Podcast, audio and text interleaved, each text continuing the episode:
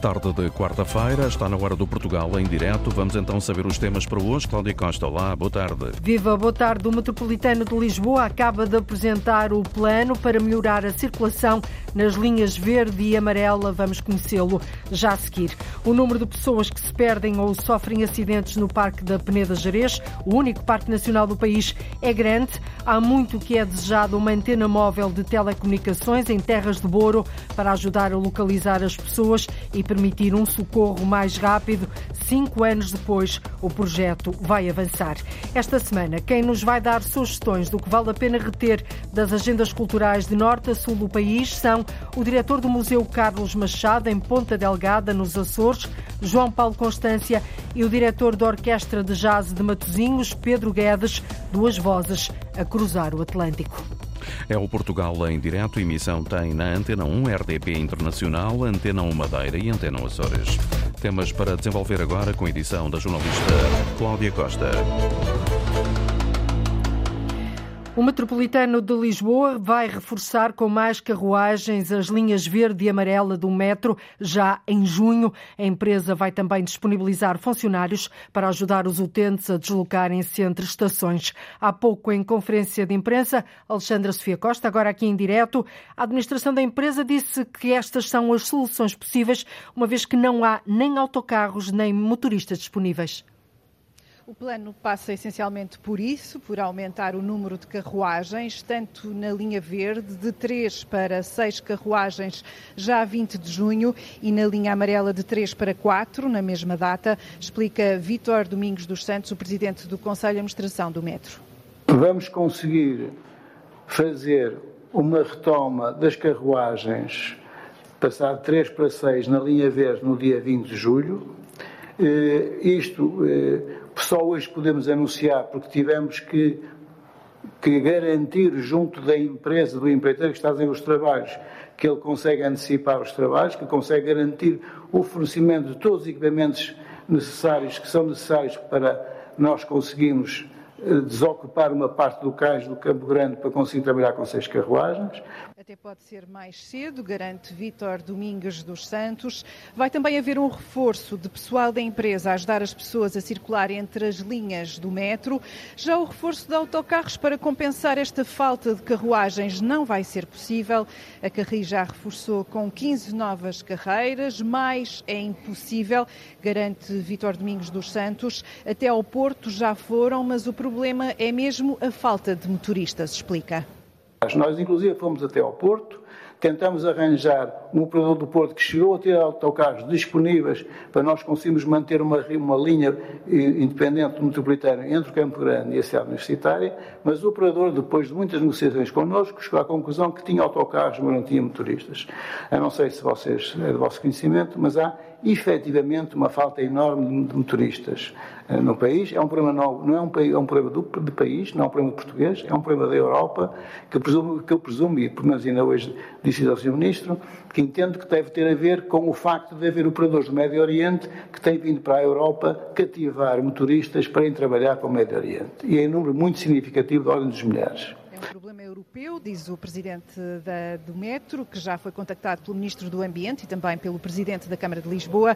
Vítor Domingos dos Santos revela que até as Jornadas Mundiais da Juventude em agosto já estão a sofrer do mesmo problema. Confesso, não fomos em Espanha, mas por casualidade nós pertencemos a uma associação dos operadores de Lisboa chamada Amolis e eu vou-lhe recordar, como disse a Barraqueiro, em relação às Jornadas Mundiais da Juventude. Em Madrid não há autocarros desde janeiro deste ano disponíveis. A Barraqueiro tentou ir a Madrid arranjar autocarros para as Jornadas Mundiais da Juventude. Em janeiro já não havia autocarros disponíveis. Ou seja, é isso que eu vos queria transmitir. A falta de, de autocarros e, e, motoristas respectivos é um problema, é um problema que extravasa as fronteiras portuguesas, é um problema europeu que se está a sentir e todos aqueles que participam nos fóruns internacionais de transportes públicos conseguem, confirmam aquilo que eu estou a dizer do metro, que apesar da contestação nesta conferência de imprensa, o Presidente garantiu que não houve perda de passageiros significativa nesta primeira semana de obras no metro. Garantiu que, embora haja menos carruagens, elas passam com mais regularidade. Reportagem da jornalista Alexandra Sofia Costa, que acompanhou a apresentação deste plano metropolitano de Lisboa, vai assim reforçar com mais carruagens as linhas verde e amarela já a partir de junho. Esta é a solução possível, garante a empresa. 89% do território português está em situação de seca, é o que indica o mais recente boletim climatológico do Instituto Português do Mar e da Atmosfera, revelado hoje. A seca no país, Cláudia Aguiar Rodrigues, Rodrigues agravou-se durante o passado mês de abril. No fim do mês de abril, registrou-se um aumento considerável da área e da intensidade da seca. O boletim destaca a região sul do país, nomeadamente os distritos de Setúbal, Évora, Beja e Faro, como a região que atinge os níveis de seca severa e extrema. Um outro alerta vai também para a percentagem de água no solo. O Instituto Português do Mar e da Atmosfera aponta para uma grande diminuição em todo o território, sendo que as regiões do Nordeste Transmontano, Val do Tejo, Baixo Alentejo e Algarve apresentam os valores mais baixos, ficam aquém dos 10%. O IPMA adianta ainda no boletim que o mês de abril foi um dos mais quentes de sempre e foram registadas três ondas de calor que afetaram sobretudo as regiões do interior, norte e centro, Val do Tejo, Alentejo e Sotavento Algarvio. E esta manhã, à margem de uma visita de uma iniciativa em Abrantes, a Ministra da Agricultura disse que a situação é má e vai piorar. Maria do Céu Antunes assumiu que o país enfrenta muitas dificuldades por causa da seca, mas garantiu que o governo está atento e a trabalhar para conseguir fazer face aos problemas. As partidas e as chegadas no Aeroporto Internacional da Madeira já estão a decorrer normalmente, isto depois das condições do tempo terem estabilizado. O vento forte que se fez sentir causou muitos constrangimentos. O cancelamento de voos fez com que dezenas de pessoas dormissem no aeroporto por falta de outra opção. Houve até quem tivesse montado uma tenda. O jornalista Marco António Souza testemunhou o sentimento de quem aguarda há já vários dias pela viagem de regresso. Jaime Luís veio pela primeira vez à Madeira com os dois filhos e a mulher passar quatro dias de férias. O cidadão natural de Coimbra ia regressar esta terça-feira, mas o vento forte estragou os planos e vai obrigá-lo a ficar na Madeira mais alguns dias. O problema é que cancelaram o voo, depois eh, comprámos outro bilhete, já foi outra vez cancelado e pronto, e agora só sábado às às 22 é que temos boa outra vez. Esta noite, Jaime Luiz e a família não encontraram hotel para dormir e acabaram por pernoitar no aeroporto em colchões disponibilizados pela ANA. Agora vamos ter aí um, um hotel, mas até sábado, mas hoje teve que esta noite teve que ser assim. Porquê que teve que ficar cá a dormir? Eh, as opções a nível hoteleiro estavam muito... Não, o hoteleiro estava esgotado mesmo não, não há nada que, que se conseguisse ir para, para, para ficar em algum lado. Mais com a família toda, quatro pessoas, é complicado. Com crianças e tudo, não é? Pois, é verdade. Algumas dezenas de turistas acabaram por passar a noite no local. Fernanda Seid entrou no aeroporto ontem, por volta das 9 horas da manhã, e de lá não voltou a sair. Então a gente ficou aqui porque não sabíamos o que ia acontecer.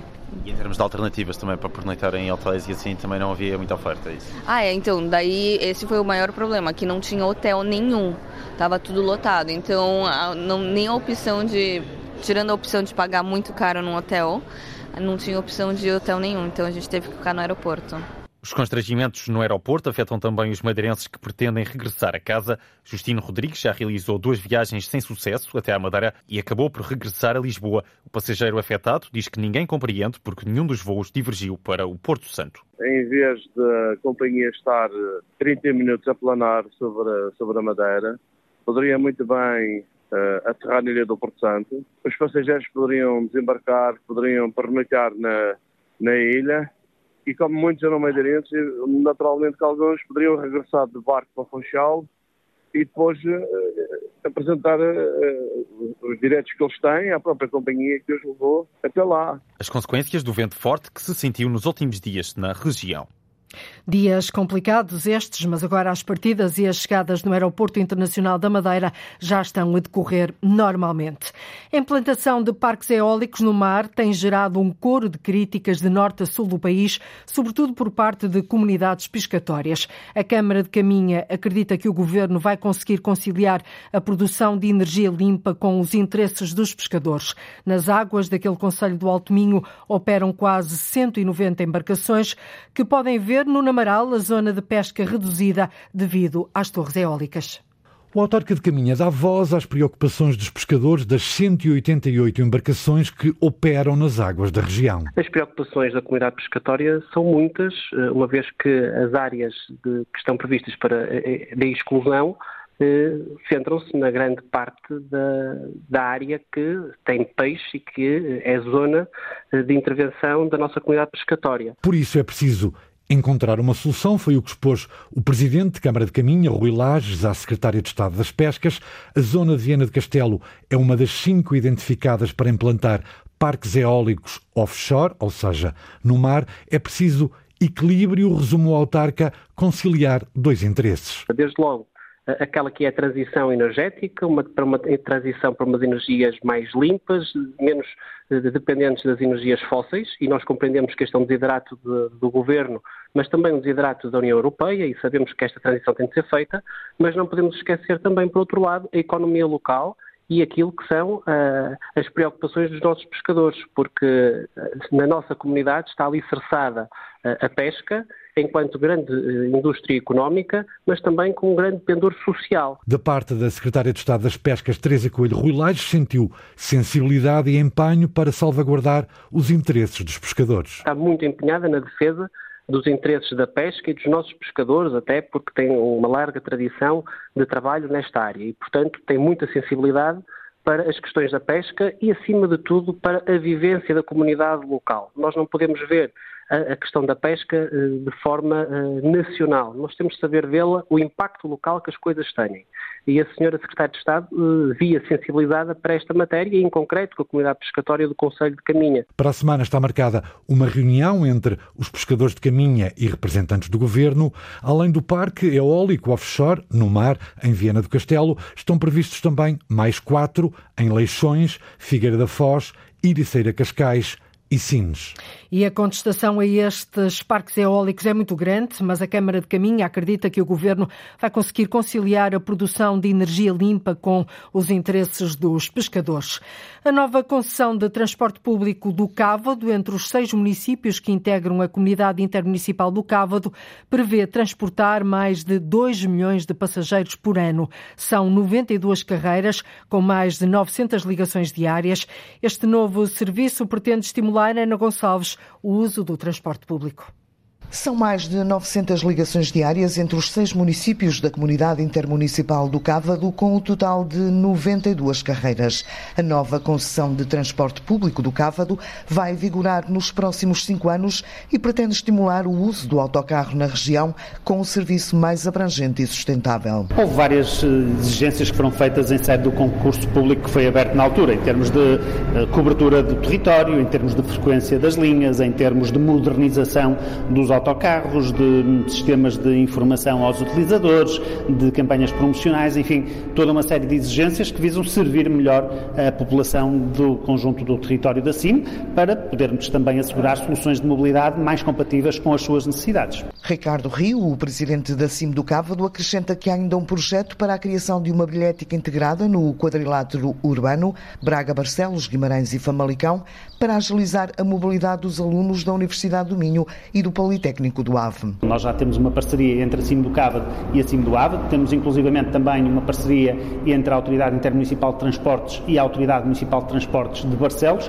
e tal como acontece entre as CIMs uh, e entre as próprias cidades, eu recordo que há um projeto, por exemplo, de criar uma bilhética integrada dentro do quadrilátero que depois há de ligar também às duas CIMs a que as quatro cidades pertencem. O investimento da nova concessão de transporte público do Cávado é de 50 milhões de euros, prevê transportar mais de 2 milhões de passageiros. 2 milhões de passageiros por ano é esta a estimativa da nova concessão de transporte público do Cávado. A Câmara de Baião espera que a ligação à Ponte da Ermida, reclamada há décadas pelas populações, arranque em 2024, ou seja, no próximo ano. Um projeto que vai ajudar Sara Almeida, a economia da região e vai também facilitar os acessos aos habitantes. A ponte da Ermida que liga Baião, no distrito do Porto, a Rezende, no distrito de Viseu, foi inaugurada em 1998, mas os acessos do lado de Baião nunca foram executados. O presidente da autarquia, Paulo Pereira, espera conseguir realizar esta obra pedida há décadas pela população. É verdade que olham para esta possibilidade com alguma desconfiança, no sentido de dizer, bom, será que é desta vez? e olham para nós agora, que estamos, enfim, somos nós esses mesmos intérpretes políticos e, e, ficam muitas vezes na dúvida, será que é mesmo desta vez? Bom, e por isso, eh, enfim, o facto de ela estar no PRR dá-nos de alguma forma uma garantia maior, até com um timing eh, previsto para a sua execução. E, enfim, a minha expectativa é muito positiva, a minha convicção é que ela vai desta vez para o terreno, mas como é evidente não depende só de nós, mas estamos muito expectantes. A ligação da ponte da Ermida a Baião está prevista arrancar em 2024, um projeto que vai dinamizar a economia da região e facilitar a mobilidade dos habitantes, já que atualmente os acessos são assegurados por estradas sinuosas e estreitas. Vai aumentar naturalmente a segurança e a comodidade na circulação vai contribuir para, de forma substancial para reduzir o tempo de viagem na ligação de Baião ao sul do território. Eh, também a nossa ligação com, eh, nomeadamente, o município de Rezende, vai naturalmente aproximar os baionenses e vai melhorar, digamos assim, a competitividade empresarial eh, e que tenha um grande impacto também na economia e para a atratividade do nosso território. Um projeto incluído no Plano de Recuperação e Resiliência que ronda os 30 milhões de euros e é há muito desejado pela população.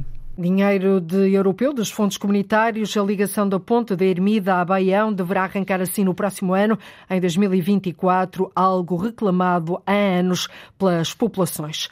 O problema aqui também se arrasta há cinco anos. Falta instalar uma antena móvel de telecomunicações no Parque Nacional da Peneda Gerês, mais concretamente em Terras do Boro, para garantir a segurança de quem visita a serra e também o socorro da Proteção Civil. Agora há uma luz ao fundo do túnel. Nos próximos dias, a EDP vai visitar a região para decidir o melhor local para colocar a nova antena Lourdes Dias. A antena de telecomunicações está prometida há cinco anos. Em 2017, depois do grande incêndio que afetou o Parque Nacional da Peneda Gerês, foram instaladas antenas em Montalegre, Ponte da Barca, Arcos de Valdevez e Melgaço. O município de Terras do Boro, no coração do parque, ficou de fora. Agora, quer o Ministério da Administração Interna, quer do Ambiente, estão de acordo para que rapidamente seja colocada no terreno uma antena de telecomunicações. O autarca de Terras do Boro, Manuel Tibo, está satisfeito. Na próxima semana, os técnicos já vão estar no terreno para prepararem o projeto de ligação elétrica à futura antena. Estamos junto da EDP para visitar uh, dentro de dias vários locais para que a EDP possa estudar a forma de levar energia até ao alto da Serra do Jerez, mais propriamente, ou em Lionde ou na Portela do Homem. Cabe à EDP, junto dos técnicos, perceber qual será a melhor forma de termos energia para que depois as operadoras possam ali instalar uma antena. O presidente da Câmara de Terras do Boro diz que anualmente milhares de turistas e peregrinos percorrem o Parque Nacional e muitos aventuram-se em passeios na serra onde não há cobertura de rede móvel. Por isso, é preciso garantir a segurança e a prestação de socorro aos visitantes. É uma zona raiana, de transfronteiriça, que depois de subirmos a Vila do Jerez, deixámos de ter ou de estar ligados ao mundo porque acabámos por não ter redes. E numa era digital é inconcebível uma situação destas e que nos cria muitos problemas até a todas as entidades envolvidas na proteção civil e aos próprios visitantes, turistas e residentes, para que as pessoas não se possam perder na serra, para que o socorro possa ser mais rápido, eh, tendo aqui esta noção de, de, de, resolver um problema que nos preocupa e que a Câmara Municipal, como sabem, nunca deixou cair. O Santuário de São Bento da Porta Aberta recebeu no ano passado mais de um milhão e meio de peregrinos. Em 2022, a GNR e a Proteção Civil fizeram mais de duas dezenas de operações de resgate de pessoas feridas na montanha, 20 buscas de indivíduos desaparecidos e registaram-se também acidentes aquáticos.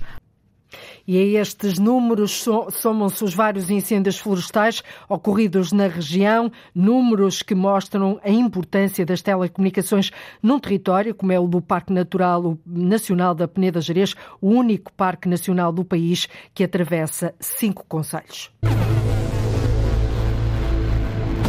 Certa maneira fiquei surpreendido porque não imaginava que ali naquele local onde está. Naquele local?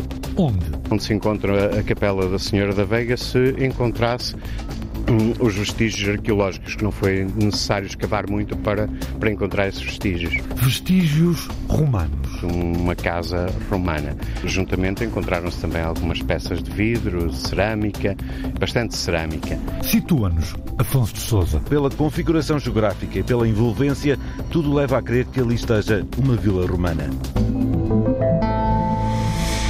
Já vamos espreitar esta descoberta e tanto em Bragança. Depois das preocupações das freguesias de Lisboa, também as do Conselho de Loures mostram-se receosas com a ausência de respostas por parte da organização da Jornada Mundial da Juventude.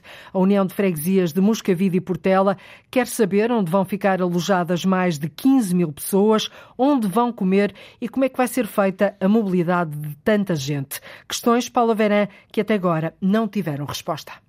O autarca da União de Freguesias de Moscavide e Portela queixa-se de falta de esclarecimentos por parte da Igreja Católica e da organização da Jornada Mundial da Juventude. As paróquias de Moscavide e da Portela assumiram a responsabilidade de garantir o acolhimento de 15 mil pessoas no território. Ricardo Lima não sabe onde serão colocados todos estes peregrinos. Nós estamos a falar eh, entre pessoas acolhidas que venham para os alojamentos locais, hotéis ou para famílias de acolhimento Estamos a falar em duplicar e, se calhar, em alguns casos, triplicar o número de pessoas residentes destas freguesias. Mesmo que tenhamos que usar todas as escolas disponíveis, que algumas não têm as condições necessárias para acolher pessoas, ah, mas mesmo que tivéssemos que usar, não vejo, é impossível diria. Não, não, não vejo como. A pouco mais de três meses do início da Jornada Mundial da Juventude, o presidente da União de Freguesias de Moscavide e Portela questiona como será feita a mobilidade dos peregrinos, já que diz há falta de transportes públicos. E as consequências que isso tem, das coisas mais simples, mais básicas, como a limpeza urbana, daquilo que é os transportes públicos, daquilo que é mobilidade em si dentro da própria freguesia, isto tudo junto eh, será e é uma enorme preocupação para aqueles que estão autarcas, mas que eh, do território, daqueles que têm a proximidade ah, e que sofrem diretamente as consequências deste grande evento. Outra das questões que preocupa o autarca Ricardo Lima é o da alimentação. As Jornadas Mundiais da Juventude, a Fundação criou uma coisa que é o voucher, em que estas pessoas que são aqui acolhidas vêm com um voucher e com esse voucher das jornadas podem ir a um restaurante que tenha aderido a este projeto, entregam o voucher e uh, tomam a sua refeição. A verdade é que este, o valor que as jornadas, uh, que a Fundação paga uh, ao restaurante por este voucher, só paga 6,5 euros por esta refeição. Como é evidente, não há, os restaurantes não estão a aderir a este projeto. Todas estas questões levam o autarca Ricardo Lima a pedir mais colaboração por parte dos organizadores da Jornada Mundial da Juventude. Eu não tenho receio, tenho a certeza que estas questões e estas preocupações vão cair em cima das freguesias e pior é que as freguesias não vão estar preparadas para dar resposta a um conjunto de situações porque elas próprias não estão organizadas nesse sentido. Com a Jornada Mundial da Juventude à porta, as dúvidas e as questões sem resposta, desta vez da União de Freguesias de Moscavide e Portela, no Conselho de Loures. Ontem demos conta aqui das preocupações das freguesias de Lisboa, agora a União de Freguesias de Moscavide e Portela em Loures, eh, também com várias questões, quer mais respostas por parte da Organização da Jornada Mundial da Juventude, que vai decorrer em agosto em Lisboa. Foi uma descoberta e tanto. Uma casa, moedas, peças em barro e muitos outros objetos do tempo dos romanos foram encontrados por debaixo do Santuário Mariano de Nossa Senhora da Veiga, na aldeia de Alfaião, a poucos quilómetros da cidade de Bragança. A paróquia pagou os primeiros trabalhos de arqueologia, mas a dimensão da descoberta precisa de uma intervenção a outra escala, num espaço, Afonso de Souza, onde já se pensa que poderá ser um dos primeiros lugares de culto cristão na Península Ibérica.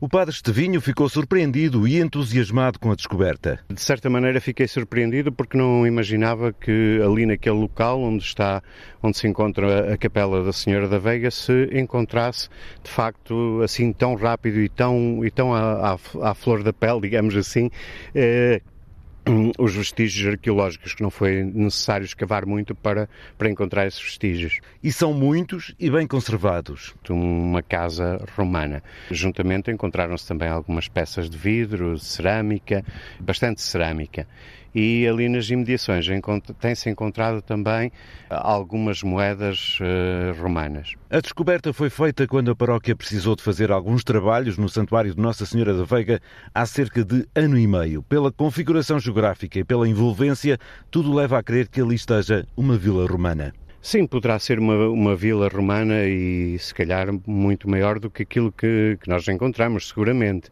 Ali não é, é, normal que isso acontecesse, porque logo ao lado tem as termas de, de Alfaião e era um dos lugares uh, apetecíveis para os romanos, era o lugar onde houvesse termas e, e minas e isso, e ali também há alguns vestígios nas proximidades uh, desse, dessas minas.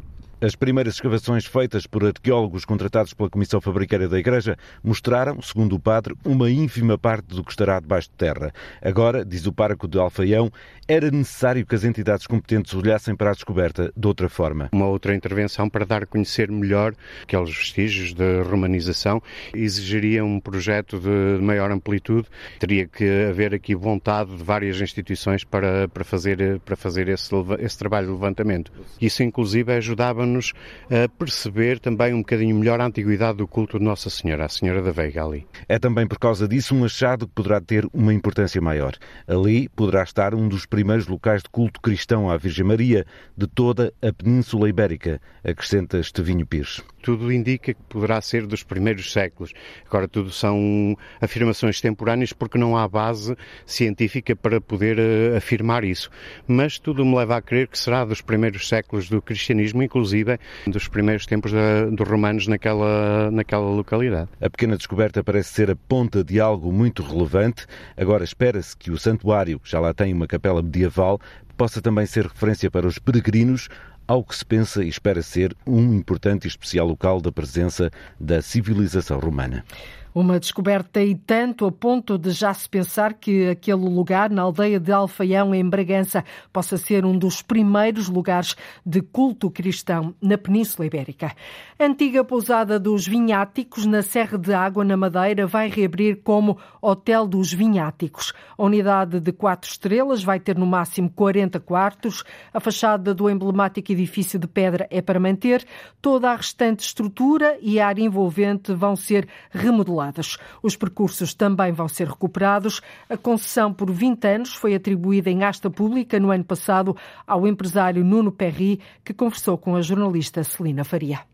A histórica pousada dos Vinháticos, que fica no Val da Serra d'Água, na subida para a Encomiada, vai passar a ter o nome Hotel dos Vinháticos, como anuncia o empresário Nuno Perry. Vinháticos, de facto, será a designação porque é emblemático. A antiga pousada, a expressão está protegida por lei, pelo Grupo Pousadas de Portugal. A fachada do edifício inicial, de pedra de cantaria, vai ser mantida assim como a área de quartos de pinho nórdico, que vai ser recuperada. Já o espaço que foi construído nos anos 70 vai ser totalmente remodelado. Na parte exterior vai manter-se o atual bar e vai ser construído o restaurante do hotel. Com um máximo de 40 quartos, tem um conceito de natureza, como explica Nuno Perry. Estamos a falar de turismo ecológico, estamos a falar de turismo experiencial e turismo de, até de espiritualidade, diferente do turismo de massas, dos grandes resorts, dos grandes hotéis. A área verde de 6 mil metros, com altos vinháticos, arbustos e flores, vai ser recuperada para ser apreciada. Não será um hotel muralhado ou vedado. Em plena natureza, vão também ser recuperados os percursos que dão acesso a dois lugares lá no alto. O mirador da pousada tem dois ciprestes monumentais. O mirador do Pico das Murta tem uma centralidade no vale. E com um olhar no vale e em todo o espaço verde, o empresário Nuno Perry sonha criar a confraria dos vinháticos. Pretenderá ter um papel pedagógico do ponto de vista ambiental e ao mesmo tempo desfrutar e ter uma experiência paralela vinháticos, mas já ligada às harmonizações gastronómicas e às provas associadas. O Hotel dos Vinháticos foi concessionado através de um procedimento de asta pública por 20 anos. A renda mensal é de 3 mil euros, o investimento privado é de 1 milhão e 200 mil euros. E a abertura do Hotel dos Vinháticos está prevista para o verão do próximo ano. O edifício original da pousada foi inaugurado em 1942, com apenas três quartos. Fazia parte de um conjunto de investimentos pensados na Madeira para atrair mais turistas. Uma da tarde, 45 minutos em Portugal continental e na Madeira, menos uma hora nos Açores. Está na altura de ligarmos o GPS da cultura. Uma vez por semana, dois agentes da cultura, duas vozes, olham para o que há nas agendas e programações culturais de norte a sul do país e ajudam-nos a tomar nota daquilo que vale a pena ver e ouvir.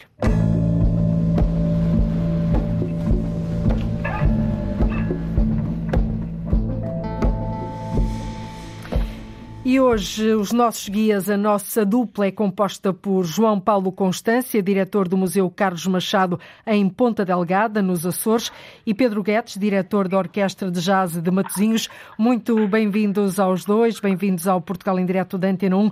João Paulo Constância junta-se a nós a partir do meio do Atlântico. Uh, muito boa tarde, bem-vindo. João Paulo, a sua primeira sugestão. Viva. Já agora, como é que está aí o tempo? Quando falamos dos Açores, um... perguntamos sempre pelo tempo, não é? O tempo está sempre incerto. Precisamos só de esperar 10 minutos porque é o melhor ou pior. E aquela mas, coisa de que o tempo nos Açores. nublado.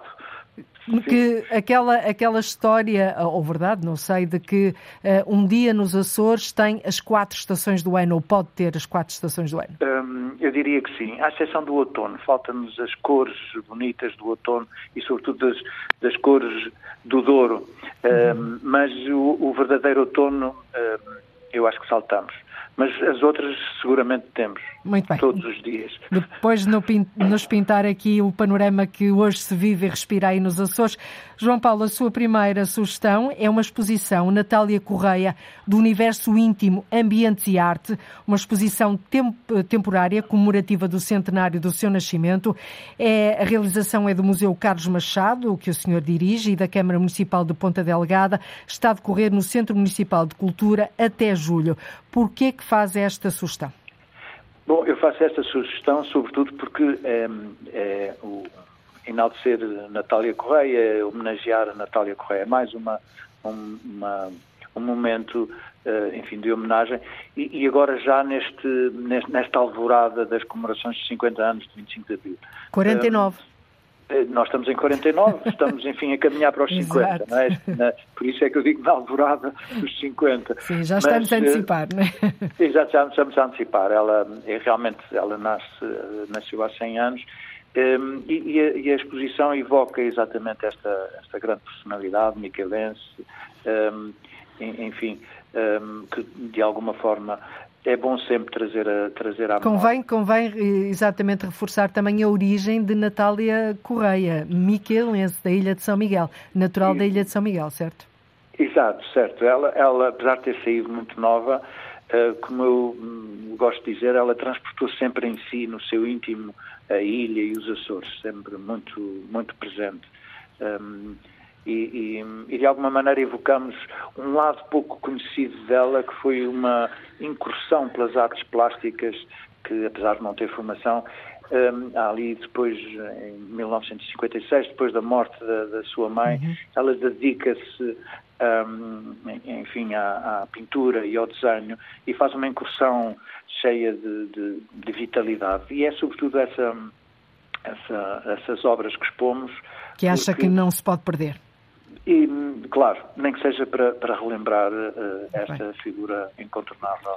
Sem dúvida. E pode ser vista a exposição até julho uh, no Centro Municipal de Cultura, Centro Municipal de, Cultura, de Ponta Delgada, nos Açores. Muito bem, vamos agora juntar aqui um pouco de jazz a esta conversa. Fica, fica muito bem, com Ótimo. certeza. Chama a conversa o Pedro Guedes, diretor da Orquestra de Jazz de Matosinhos. Boa tarde, Pedro. Bem-vindo também. boa tarde. A sua primeira... Boa tarde a todos. Uh, muito boa tarde.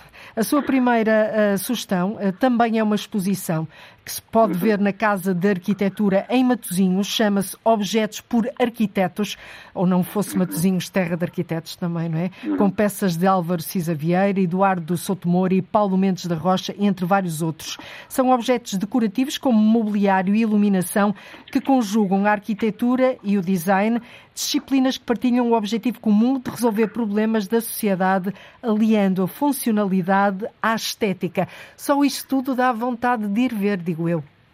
Sim, uh, sobretudo é, é, é, aqui no espaço, dentro da Casa da Arquitetura Ferreira Alves, que, que, que, que é que, foi um dos, um dos grandes nomes da fotografia para da arquitetura, temos, temos aqui nesta exposição temos os objetos que os arquitetos uh, queriam uh, ou pensar ou moldar o, o, espaço interior, ou seja, não é só criar um, um volume que está que, uh, que, está que está construído, mas é depois também dentro desse núcleo uhum. tentar peças que, no fundo, se adaptam à, à, à forma como eles veem que o espaço deveria ser deveria ser uh, ocupado. E tem aqui pesos pesados da arquitetura nacional e internacional também.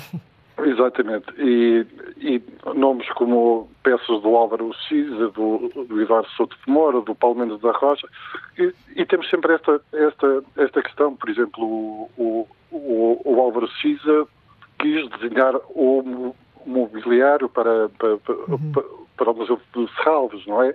Ou, ou seja, também desenhou mobiliário para a casa da Boa, Casa Fechada Boa Nova. Ou seja, existe aqui esta, esta, esta, esta relação entre criar um edifício e depois como uh, geri-lo Edifícios classificados edifícios classificados, exatamente. Portanto, esta exposição Objetos por Arquitetos pode ser vista até o dia 21 de maio, até o dia 21 deste mês, tem entrada livre na Casa da Arquitetura em Matosinhos. Vamos agora de novo até ao meio do Atlântico. João Paulo Constância, a sua segunda sugestão, já que foi dada várias vezes, é curioso um, como está uh, a ser bem recebida esta Odisseia Nacional do Teatro Nacional Dona Maria II, que anda uh, pelo território, literalmente, uh, em todas as regiões de Portugal continental, também Açores e Madeira, com uma programação que integra centenas de propostas agrupadas em cinco programas, mas o seu destaque vai para a exposição Quem És Tu?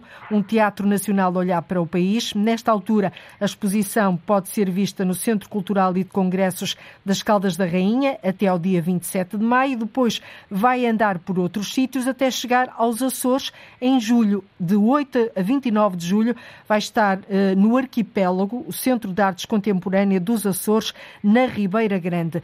Por que que lhe chamou um, a atenção esta exposição? Uh, bom, uh, a exposição chamou até porque está integrada nesta grande odisseia nacional e realmente não, não, não é um, um, desafio que o Teatro Dona Maria II É um serviço lançou, público, como nos disse o diretor do Teatro Nacional Dona Maria II aqui. absolutamente, absolutamente. E claro, por estar ligado ao museu, entendi que o destaque poderia ser realmente de todas as, de todas as atividades previstas na Odisseia, aquele que, que mereceria um destaque, um, não só porque é itinerante, tem uma uhum. investigação e curadoria do Tiago Bartolomeu Costa um, e, e, e, realmente tem a preocupação de, em cada local, haver um ajuste e haver a integração uh, de peças uh, dos locais que visita. E, e, o Museu Carlos Machado também vai ter esse, esse gosto de colaborar nessa exposição, levando alguns cenários, uh, alguns desenhos de uns cenários um, de, umas, de umas peças de Armando Cortes Rodrigues. Portanto, aqui no arquipélago, entre 8 e 29 de julho vai O arquipélago que é um centro de artes contemporâneas que é o Centro de, Arte, dos de Artes Contemporâneas dos Açores. Uhum. Exato.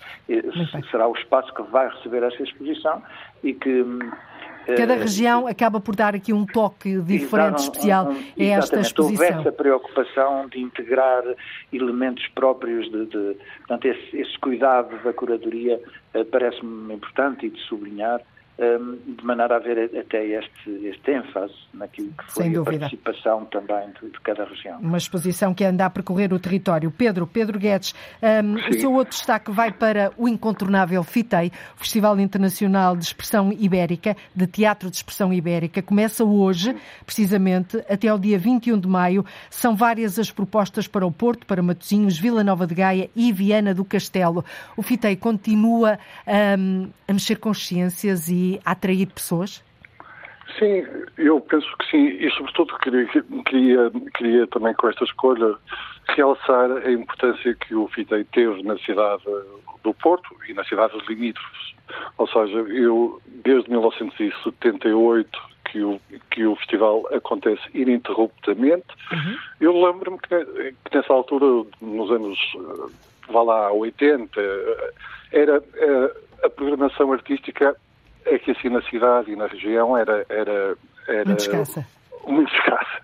E ter a oportunidade de ter um festival que trazia pessoas de fora, ou seja, trazia um certo ambiente cosmopolita à, uhum. à, cidade e que foi muito importante porque depois... Foi uma pedrada no charco, no fundo, há muitos Uma pedrada, no, sim, muito grande. E, e, e, foi o primeiro festival de teatro do país a, a ser organizado. Mas, sobretudo, esse aspecto de sentir que a cidade ficava diferente quando acontecia essa. Uhum. O, o, o, festival ficava mais cosmopolita, que na altura o Porto era bastante, bastante isolado e fechado. E como as coisas mudaram, não é? E cresceram. E como as coisas mudaram. E eu sei também, o nosso tempo está, está a correr, eu sei também que o João Paulo Constância hum, gosta muito do Fitei, traz-lhe muitas memórias. 30 segundos. É, é... É verdade, em 30 segundos, só para testemunhar realmente a importância que teve o FITEI e as memórias que guardo. Realmente, eh, para o Porto, foi é, um, um, momento marcante. Estamos a falar há 30 e tal anos, interruptamente, num, num, festival. Uh, peças absolutamente excepcionais, de grupos excepcionais que tive a oportunidade de ver e que Porque estudou, estudou no Porto, não é? Estudei no Porto, uhum. exato. E, e por isso recorda o FITEI. Recordo com muitas saudades e foi e muito marcante. Foram experiências mesmo muito Muito marcantes. bem. Meus senhores, temos três minutos para o final da nossa conversa. Vamos rapidamente às últimas sugestões. Um, uh, eh, Pedro Guedes, a última sugestão é a Orquestra de Jazz de Matosinhos, que tem um uhum. concerto no dia 26 de maio. Vai tocar uhum. na inauguração da exposição Paulo Mendes da Rocha na Casa da Arquitetura, o repertório Exato. Músicas Brasileiras, Músicos Portugueses, que em breve irá editar. Em 30 segundos, uhum. porque é que as pessoas devem devem ir ouvir esta, este, este concerto, no fundo? Devem ir, devem ir ouvir, porque, uh, portanto, isto foi um trabalho de curadoria feito por um, por um, por um, por um nome maior da cultura brasileira, Zusa Almente Melo, que escolheu 12 peças para nós tocarmos. Uh, isto foi o concerto da primeira exposição aqui da Casa uhum. da, da, Arquitetura, do Infinito Vão, e agora faz todo sentido agora que, que, que, abre a exposição do Paulo Mendes da Rocha e o significado que tem uh, o, o, facto da Casa da Arquitetura albergar o espólio do, do, do Paulo Mendes da Rocha, vamos vamos, no fundo, uh, reviver essa, essa, esse trabalho de de curadoria com. E assinalá-lo com este concerto, não é? Exatamente. 12 músicas, diversidade dos ritmos da música brasileira, enfim, passa por tudo um pouco. É, acho que é um espetáculo a não perder. Muito bem. Uh, João Paulo, vamos mesmo em velocidade cruzeiro e para fechar uma linha, a última sugestão, a sua, é Noite de Stravinsky, da Companhia Nacional de Bailado, de 29 de Abril, portanto está a decorrer, pode até o dia 14 de Maio, no Teatro Camões, em Lisboa. É, é mesmo de não perder. É, absolutamente, a Companhia Nacional de Bailado realmente acho que conseguiu aqui uma, uma, encenações absolutamente excepcionais. Chama a atenção, sobretudo, para a Sagração da Primavera, que vai ser acompanhada pela uh, Orquestra de Câmara Portuguesa, uh, numa reconstituição uh, imperdível uhum. daquilo que foi um, a cenografia uh, original. E lembro-me lembro que em 29 de maio de 1913 foi muito polémica esta apresentação. E é essa cenografia reconstituída por um nome fantástico uh, que é Millicent Hodgson que, que, está presente e é exatamente essa oportunidade que se tem única uh, aqui de hoje. Para ver até o dia, até 14, 14 de maio, maio, no Teatro Camões, em Lisboa. É João Lisboa, Paulo Constância, exatamente. Pedro Guedes, foi um Muito gosto obrigado. ligar convosco o GPS da Cultura desta semana. Voltaremos a encontrar-nos com certeza. Até à próxima. Muito obrigada. Boa tarde. E é tudo por hoje. Voltamos amanhã a ligar o território de uma ponta à outra. Contamos com a sua escuta. Até amanhã. Fique bem. Então, até amanhã. Termina aqui o Portugal em direto, edição para esta quarta-feira, dia 10 de maio, com a jornalista Antena 1, Cláudia Costa. O Portugal em direto regressa então amanhã. Antena 1.